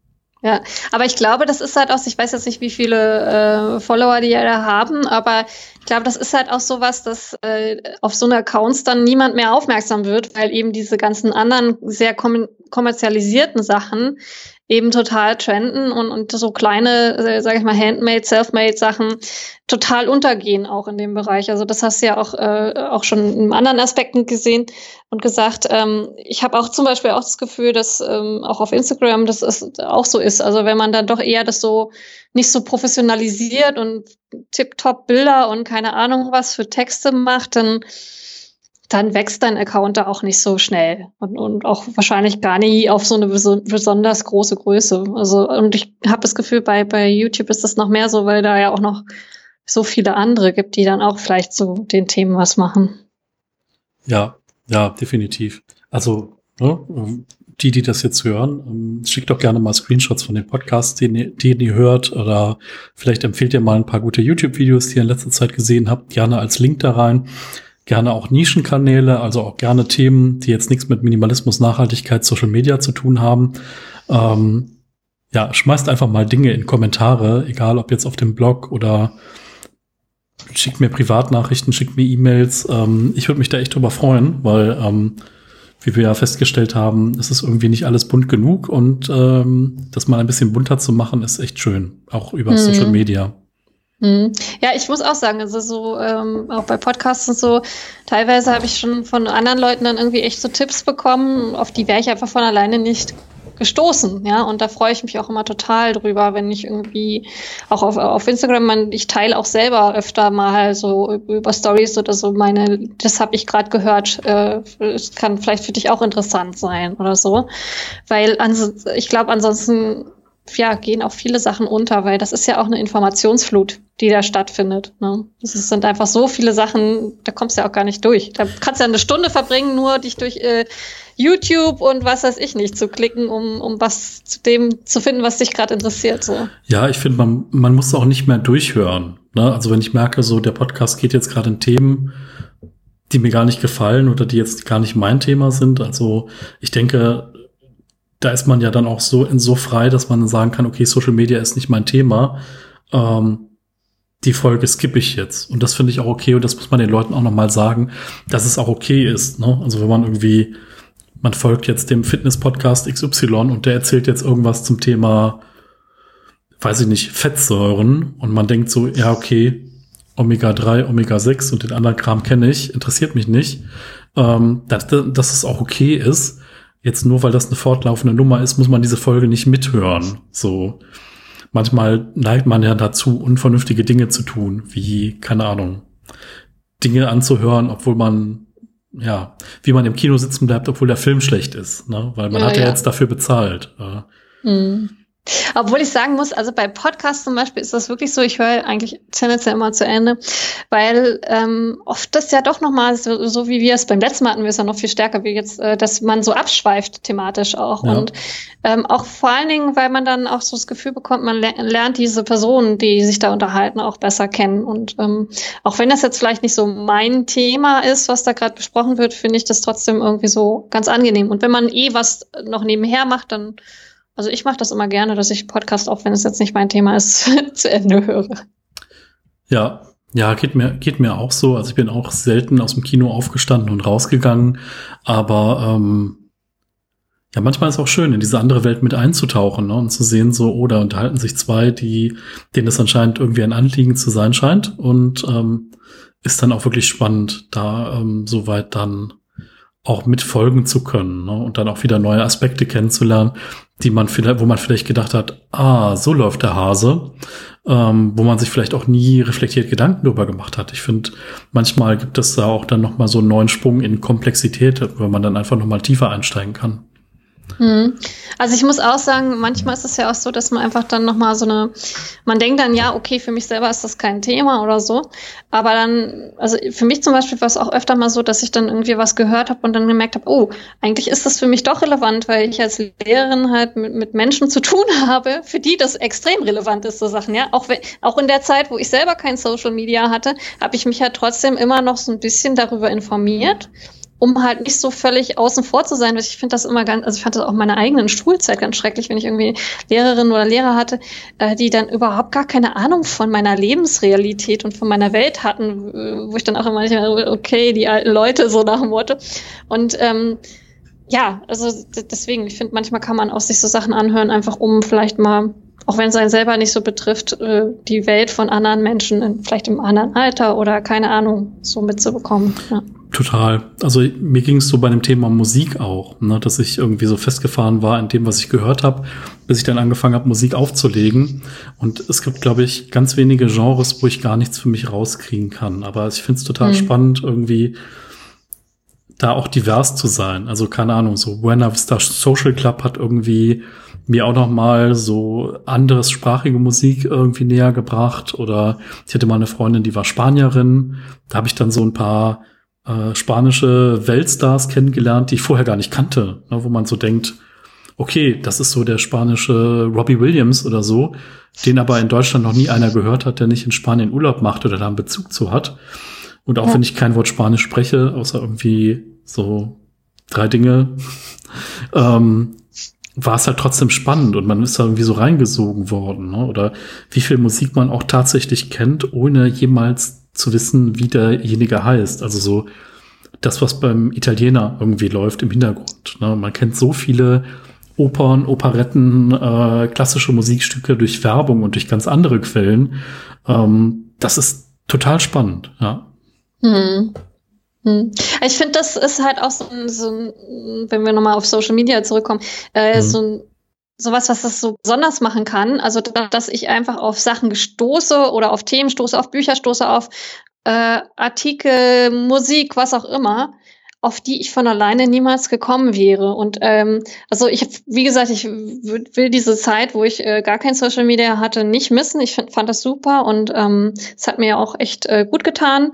Aber ich muss auch sagen, ich finde es jetzt aktuell auch sehr bereichernd. Also ähm, einfach dadurch, dass ich eben so ein, so, ein, so Input bekomme, was ich mir vielleicht mal angucken könnte. Ich meine, man ist ja nie dazu verpflichtet, die Sachen sich auch anzuschauen, aber einfach noch mal so ein bisschen seinen Horizont zu erweitern. Also so wie du auch sagtest mit der Musik, ja, das, das kann ja ein Aspekt sein oder dass ich einfach dann auf, auf Bücher komme, die ich vorher vielleicht gar nicht so gelesen hätte und dann wieder auf andere Themen durch diese Themen komme. Ja, ja definitiv. Also ich bin mal gespannt, was für Kommentare kommen und was wir alles dann Neues entdecken können. Und ähm, ja, also alles ein bisschen bunter finde ich wirklich toll und auch mal wirklich sich andere Dinge anzugucken und einfach mal auf sich wirken zu lassen, ne, ohne direkt den Filter zu haben, so nach drei Sekunden, nee, gefällt mir nicht. Next. Ne, das ist ja auch so mhm. dieses Weiterwischen, weiter swipen, äh, skippen, das sind ja so Dinge, die kann man sich auch mal abgewöhnen. Und manchmal bleibt man an Dingen dann kleben, wo man vorher im ersten Augenblick gedacht hätte, nee, das ist nichts für mich. Hm. Hm. Ja, also das ist wirklich auch äh, etwas schade in Social Media, dass eben durch diese Algorithmen eben diese Blasen viel mehr entstehen, wo man eigentlich ja das, diesen Vorteil hat, dass man eben das so divers auch äh, gestalten könnte. Ja. Also ich versuche auch das äh, so möglichst so zu halten, dass ich wirklich einen relativ diversen Feed mit Informationen bekomme, ähm, um einfach ja auch auf neue Themen zu stoßen. Ja. Wow, Mensch. Der hat mir, dabei hatten wir so viele Themen vorher und jetzt äh, ja. haben wir uns irgendwie auf Social Media eingeschossen. Also ich sehe schon, äh, du kriegst hier, glaube ich, so ein Abo und das nächste Mal gehen wir eins der anderen Themen mal an. Ja, ich glaube, ähm, ich habe noch fünf andere Punkte oder so. Super, du hast ja ein Sabbatical bald. Dann äh, haben wir Zeit, hier irgendwie mal so ein paar Folgen hintereinander zu machen. Können wir gern machen. Ja, sehr schön. Und vielen, wenn ich vielleicht Dank. nach Köln komme, dann kann ich ja vielleicht auch mal bei dir vorbeischauen oder so. Dann machen wir mal eine persönliche Folge. Ja, genau. Das, das wäre auch toll. Ja. Das machen wir. cool. Ja, dann äh, genau. Äh, gute, gute Laufrunde, äh, gute Nacht, äh, viel Spaß bei der Hausarbeit und äh, ja, bis in der nächsten Folge. Ja. Tschüss. Tschüss.